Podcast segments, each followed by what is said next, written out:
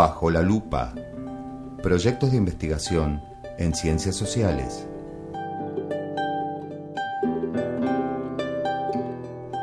Investigar para generar conocimiento es hoy uno de los principales desafíos que debe enfrentar la escuela. ¿Qué es lo que nos preocupa y por qué? ¿Cuáles son los objetivos que nos ponemos para investigar? ¿Cómo vamos a hacer para abordarlos? ¿Qué rol juegan nuestras emociones y los desafíos que provocan estos escenarios tan cambiantes? Bajo la lupa es la genuina intención de compartir las reflexiones y la investigación que algunos estudiantes de secundaria han hecho sobre los problemas sociales de la Argentina contemporánea que más les preocupan. Bajo la lupa. Proyectos de investigación en ciencias sociales. Hola a todos y todas. Nos encontramos una vez más con ustedes, nuestros oyentes, para compartir el último podcast de esta serie. En esta ocasión, tal como les comentamos en nuestro encuentro anterior, abordaremos en una primera instancia la importancia de las entrevistas y encuestas como fuentes de información para validar la propia postura en una investigación académica.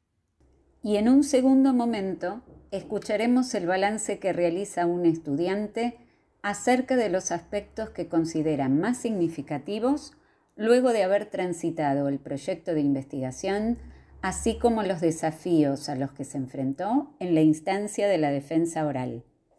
María, ¿Qué te parece si previo a nuestro diálogo con Kiara le damos la palabra a Pablo Nicolás Barbeta, antropólogo e investigador del CONICET, quien nos relata cuán relevante son las entrevistas en la investigación en ciencias sociales?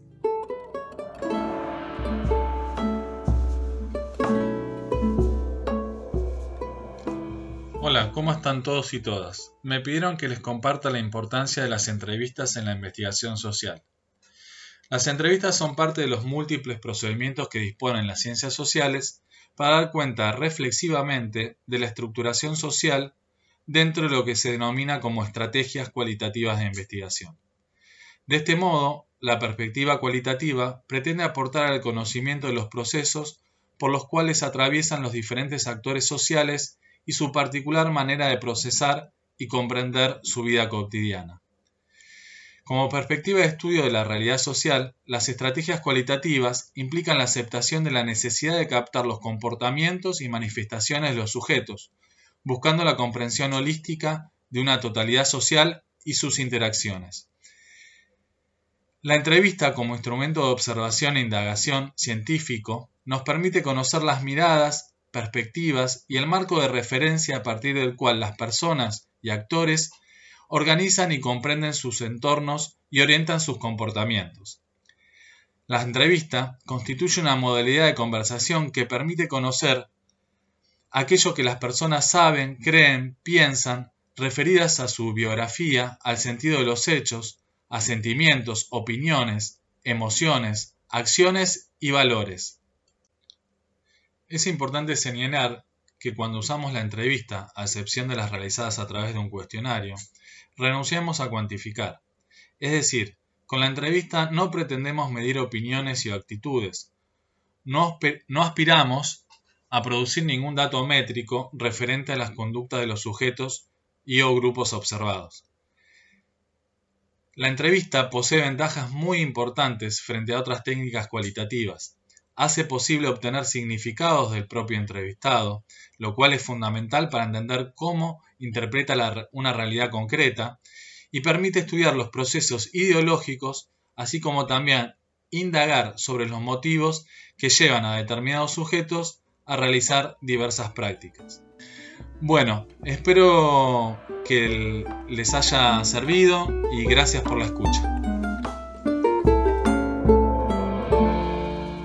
Habiendo escuchado las palabras del especialista y teniendo en cuenta que el tema de investigación de tu equipo de trabajo, ahora fue la manipulación de la información por parte de los medios de comunicación, ¿podrías contarnos qué valor le otorgás a las entrevistas y encuestas que realizaron?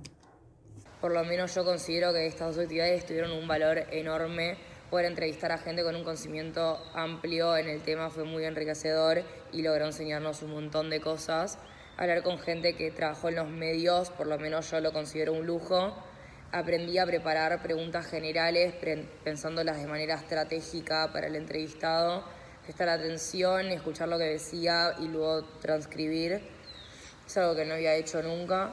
La realización de encuestas también me pareció muy útil y al igual que las entrevistas usamos gran parte de la información que adquirimos en nuestra defensa. Antes de comenzar el trabajo sabía de la existencia de estas dos, eh, estas dos actividades porque me habían contado alumnos egresados y estaba muy entusiasmada por hacerlas porque escuchar la opinión de, de otro es algo que me llama mucho la atención y sabía que me iba a llenar de un montón de información valiosa. Así que mm, es eso básicamente por lo que creo que tiene un valor muy grande. Nos puede dar información que en páginas de Google no encontramos. Kiara, me gustaría que nos compartas ahora qué aspectos consideras más significativos del proyecto en relación al trabajo en grupos colaborativos y a la construcción de conocimientos como el resultado del proceso de aprendizaje. ¿Qué te gustaría contarnos al respecto? En relación al trabajo en equipo, considero sumamente significativos los siguientes aspectos. motivarnos unos a otros, porque muchas veces uno del equipo está más desmotivado que otro y uno siempre necesita una mano para volver a focalizarse y volver al ritmo de trabajo. Entonces para eso siento que está bueno el trabajo en equipo, de decir, mira, no, no, no te veo muy motivado, trata de ponerte a hacer esto, cada vez falta menos, dale, que no sé qué. Tampoco es fácil estar motivado durante todo un año de trabajo, donde justamente el trabajo tiene muchos detalles y muchas cosas que hay que tener en cuenta. Entonces, punto número uno, la motivación entre todos. Comprometerse con el equipo es algo que claramente no podía faltar en, los puntos significativos del trabajo en equipo. Comprometerse en el sentido de que muchas veces uno dice, bueno, lo hago mañana, pero hay todo un equipo de trabajo atrás que depende de lo que vos hagas, porque justamente algo que nos enseñó, por lo menos a mí me enseñó el proyecto de investigación, es que somos como una red en el equipo. Entonces, si uno no hace su parte, estás perjudicando al, otro. Entonces, si vos no escribías tu parte del capítulo, el capítulo no se podía entregar, era tan simple como eso. Entonces, el comprometerse y entender que tal vez a vos no te importa, pero al otro sí, entonces también va por el lado del respeto, como respetar al otro. Y por último, también hablando del respeto, escuchar opiniones distintas. Siento que es algo que a mucha gente le cuesta un montón muchas veces a nosotros nos pasaba, al igual que a los otros equipos probablemente, que teníamos diferencias en lo que sea, en tanto a contenido, a estética, a plataformas que usar, plataformas que no, lo que sea, entonces es un tema. O sea, tener que escuchar opiniones distintas es algo que es difícil aprenderlo si no lo tenés adentro tuyo, pero es muy importante. En relación a la construcción de conocimientos, considero que aprendimos muchas cosas. Por un lado, presenciamos lo que es hacer un trabajo tan largo y que necesite tantos detalles, es algo que no habíamos hecho nunca claramente. Así que lo presenciamos por primera vez y eso ya es aprender algo. Principalmente considero que aprendimos a ser autocríticos, que también lo dije en la defensa. Durante todo el camino fuimos viendo qué aspectos teníamos que mejorar y fuimos haciendo todos los cambios necesarios para que nuestra defensa saliera como imaginábamos. Entonces, el ser autocrítico y también crítico con el otro, siempre de una manera constructiva y llena de respeto y de, y de empatía y de todo, pero me parece que eso es algo esencial, el poder decir, mira, esto me parece que no, está tan bien, o, o a vos mismo, no sé, es algo muy importante. Kiara, en tu relato mencionas algunos aspectos relacionados con la defensa oral. Nos gustaría saber qué desafíos te presentó esa instancia.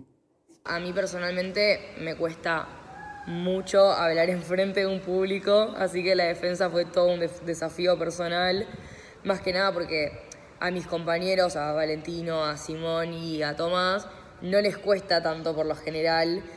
ellos logran ser más abiertos y más dinámicos y hablar y expresarse y, todo, entonces me sentía como un poco apartada, o sea, como que no tenía otro compañero que le pase lo mismo y que me pueda entender al nivel al que me pasa a mí. O sea, realmente a mí me cuesta muchísimo, siempre me pongo muy nerviosa y, y desde principio de año sabía que teníamos que hacer la defensa y fue todo el año, todo el proceso, pensar en no quiero que llegue el día de que me tenga que parar enfrente de cinco profesores a hablar en tres idiomas, porque muchas veces también me pasa que siento que no se entiende lo que quiero expresar o a qué punto quiero llegar. Entonces me pongo muy nerviosa, pero por suerte una vez que estuve en la presentación mis nervios fueron calmándose y dentro de todo no me costó tanto. Siento que se pudo llegar a entender bastante lo que quise decir Así que, en resumen, me gustó hacer la defensa porque logró que supere una parte de mí, que supere un miedo, que me supera a mí misma. Esto último que nos decís pone en evidencia que no solo han incorporado contenidos, sino que el proyecto les ha dado otro tipo de herramientas que serán de utilidad para encarar las etapas que se abren de ahora en más. Bueno, Meli, si hablamos de etapas que se abren después de la escuela secundaria, y del lugar que puede tener el proyecto de investigación en ellas, te invito a escuchar junto a nuestra audiencia a una ex alumna que realmente deleita con su testimonio.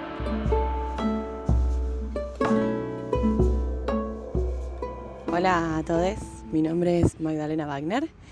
Eh, terminé el colegio en el 2012 y bueno, primero que nada la verdad estoy muy agradecida de estar en este espacio que me invitaron Mary y y Meli creo que es súper valioso.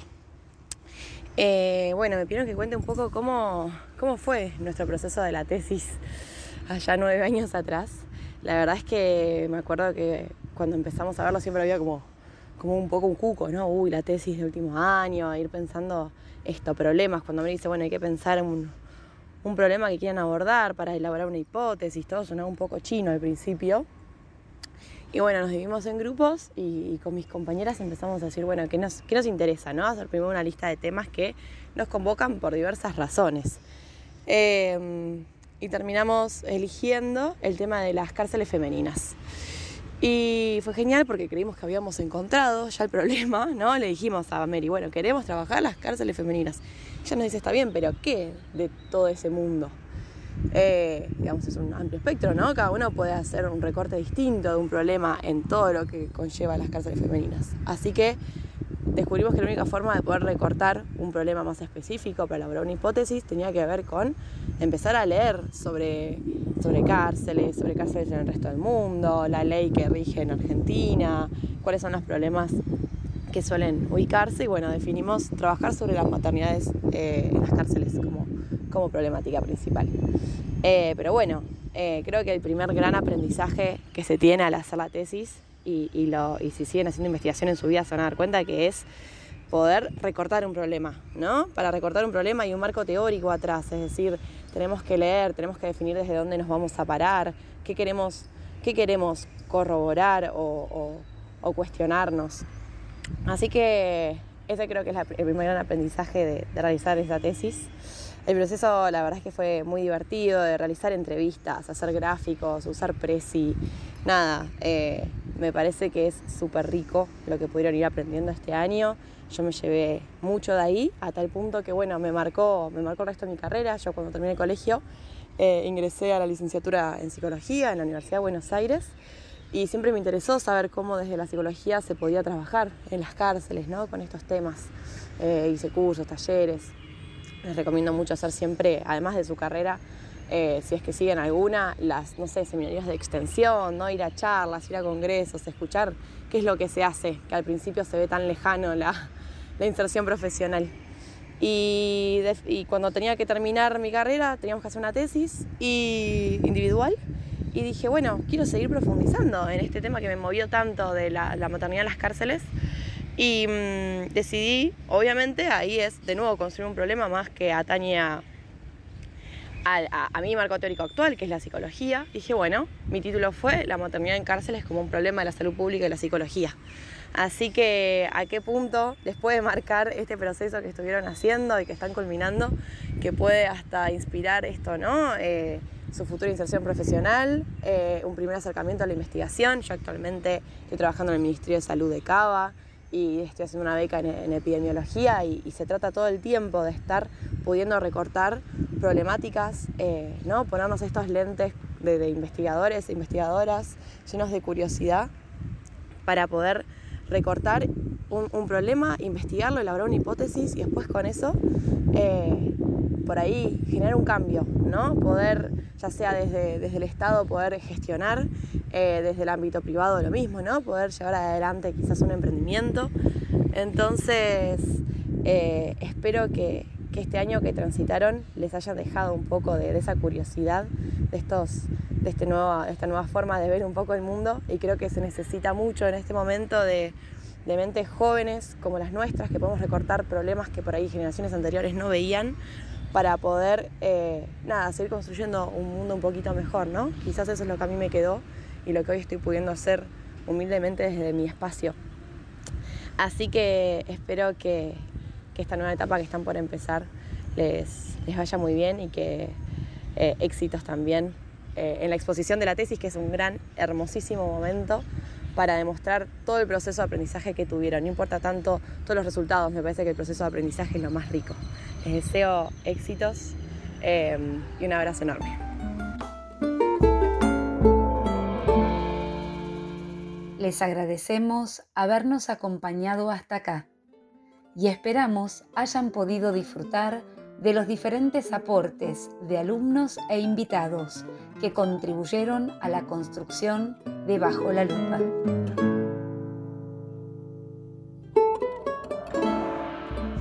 Bajo la Lupa, una producción de María Corriale y Melina Seifer, presentada por Federico García. Participa en este capítulo Kiara, una estudiante de sexto año con orientación en ciencias sociales. Música del guitarrista Federico Datelis. Edición y diseño de sonido Leon Split. Idea y realización María Correale y Melina Seifer. El equipo de Bajo la Lupa agradece especialmente las palabras del antropólogo, docente de la carrera de Sociología de la Universidad de Buenos Aires e investigador asistente del CONICET, Pablo Nicolás Barbeta, así como los aportes de la ex alumna Magdalena Wagner Manslau. Los y las esperamos en nuestro próximo podcast. Hasta la próxima.